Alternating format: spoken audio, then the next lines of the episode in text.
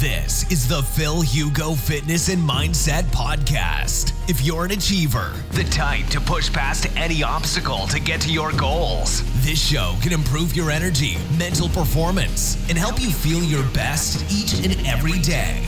Now, your host, a pharmacist, personal trainer, entrepreneur, and he's here to improve your life and help you reach new heights through the power of nutrition, fitness, and mindset.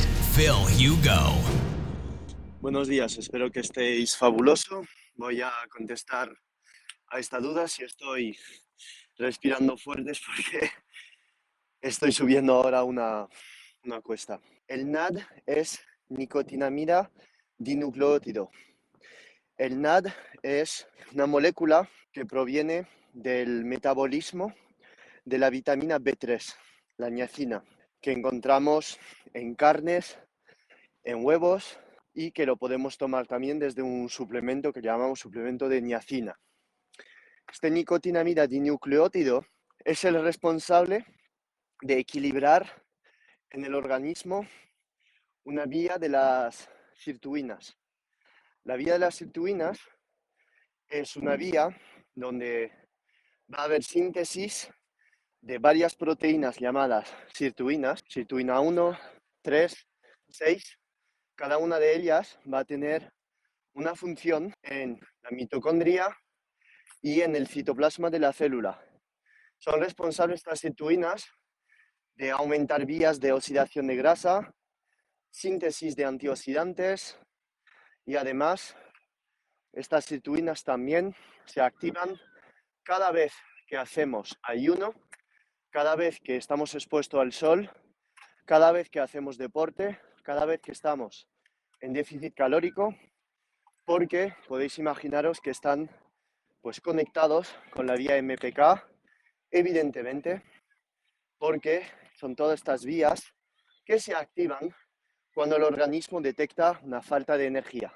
Acá ayuno intermitente, acá déficit calórico, acá entrenamiento intenso y que se inhiben evidentemente en exceso calórico cuando no entrenas, cuando tienes los biorritmos desalineados. Entonces, la nicotinamida en forma de suplementos casi no se va a absorber.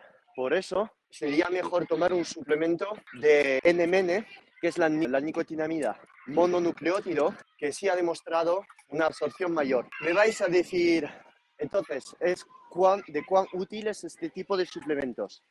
Porque si la niacina, que es una vitamina, la vitamina B3, la puedo sacar desde la carne, ¿para qué yo voy a estar tomando un suplemento de, de NMN, que es un metabolito de la niacina? Yo lo que te recomendaría es lo siguiente. Si en la analítica tienes déficit de niacina, vale, ok, tiene sentido tomar un suplemento. Si tienes problemas intestinales, puede tener sentido un suplemento de niacina, sí. Si buscas este tipo de suplementación para optimizar longevidad o tu salud en general, sí, puedes tomar NMN, 500 miligramos, puedes tomar niacina, 100 miligramos, pero esto es el problema de este tipo de suplementos es que muchas veces desregulan la metilación. Es decir, hay que tener mucho cuidado cuando tomas este tipo de suplementos porque muchas veces te pueden caer mal. Y no por el suplemento en sí, sino porque cuando tú das niacina a tu cuerpo, nicotinamina o NMN, muchas veces en suplementos están en dosis suprafisiológicas.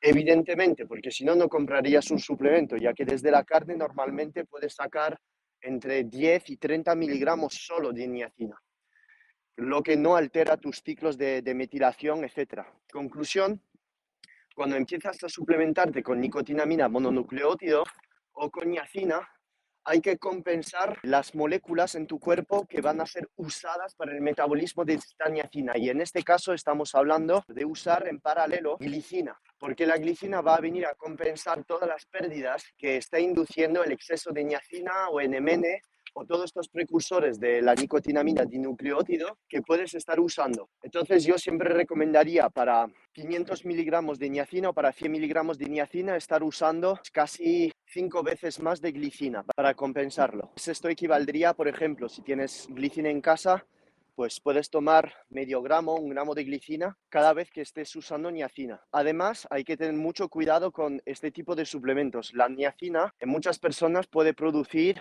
eh, niacin flash, que es una irritación de la piel debido a desgranulación de algunas células, que son los eosinófilos, porque son eh, suplementos que activan tanto la energía a nivel celular que tu cuerpo no sabe qué hacer con toda esta energía y por estrés desencadena células del tipo de, la inmunidad innata. Y por ello muchas veces ahí ponen en suplementos, este suplemento lleva niacina, cuidado, niacin flash, etcétera, etcétera. Si tienes intolerancia a la histamina o eres muy débil a nivel intestinal, no recomendaría este tipo de suplementos porque es que eh, te puede producir estas irritaciones, etcétera no pasaría nada, o sea, te volverías rojo de todo el cuerpo, o sea, ya está, pero hay que tener mucho cuidado. Luego, no los veo necesario. Sinceramente, en mi opinión, lo hablo en el curso, en la parte de longevidad y de ritmos circadianos, no veo la toma de niacina necesaria en caso de que no estés en déficit, porque con tomar carne, con hacer ayuno intermitente, con exponiéndote al sol, todos estos derivados de esta vía de las situinas, nicotinamida, NMN, NR, eh, NAD, no lo veo necesario. Si haces ayuno, entrenamientos en ayuno, Ciclado con entre dieta ceto, carbos, tienes masa muscular, tomas otros antioxidantes, no, no, no le veo mucho sentido, sinceramente. En cambio, me hablas de un suplemento como por ejemplo la berberina,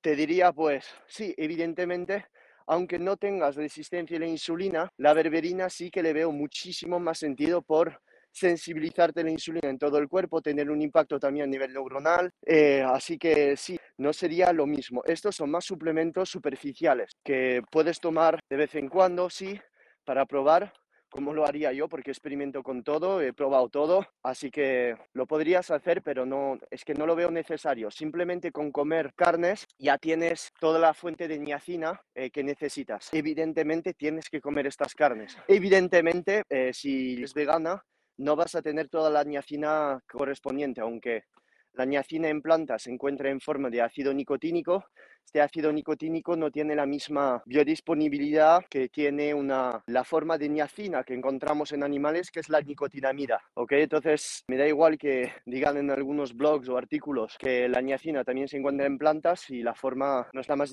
biodisponible. Es como la vitamina A. Dicen que hay vitamina A en zanahoria y en boñato o, en, en calabaza, pero me da igual porque esta forma, como lo digo en el curso, está en forma de beta-caroteno y no somos capaces casi de metabolizar el beta-caroteno, que somos más capaces capaces de, metabolizar el retinol, como que es la vitamina A, la forma de vitamina A que está en el hígado. Espero haberte ayudado con esto y daros clases así, que para mí es lo mejor, eh, contestando a dudas.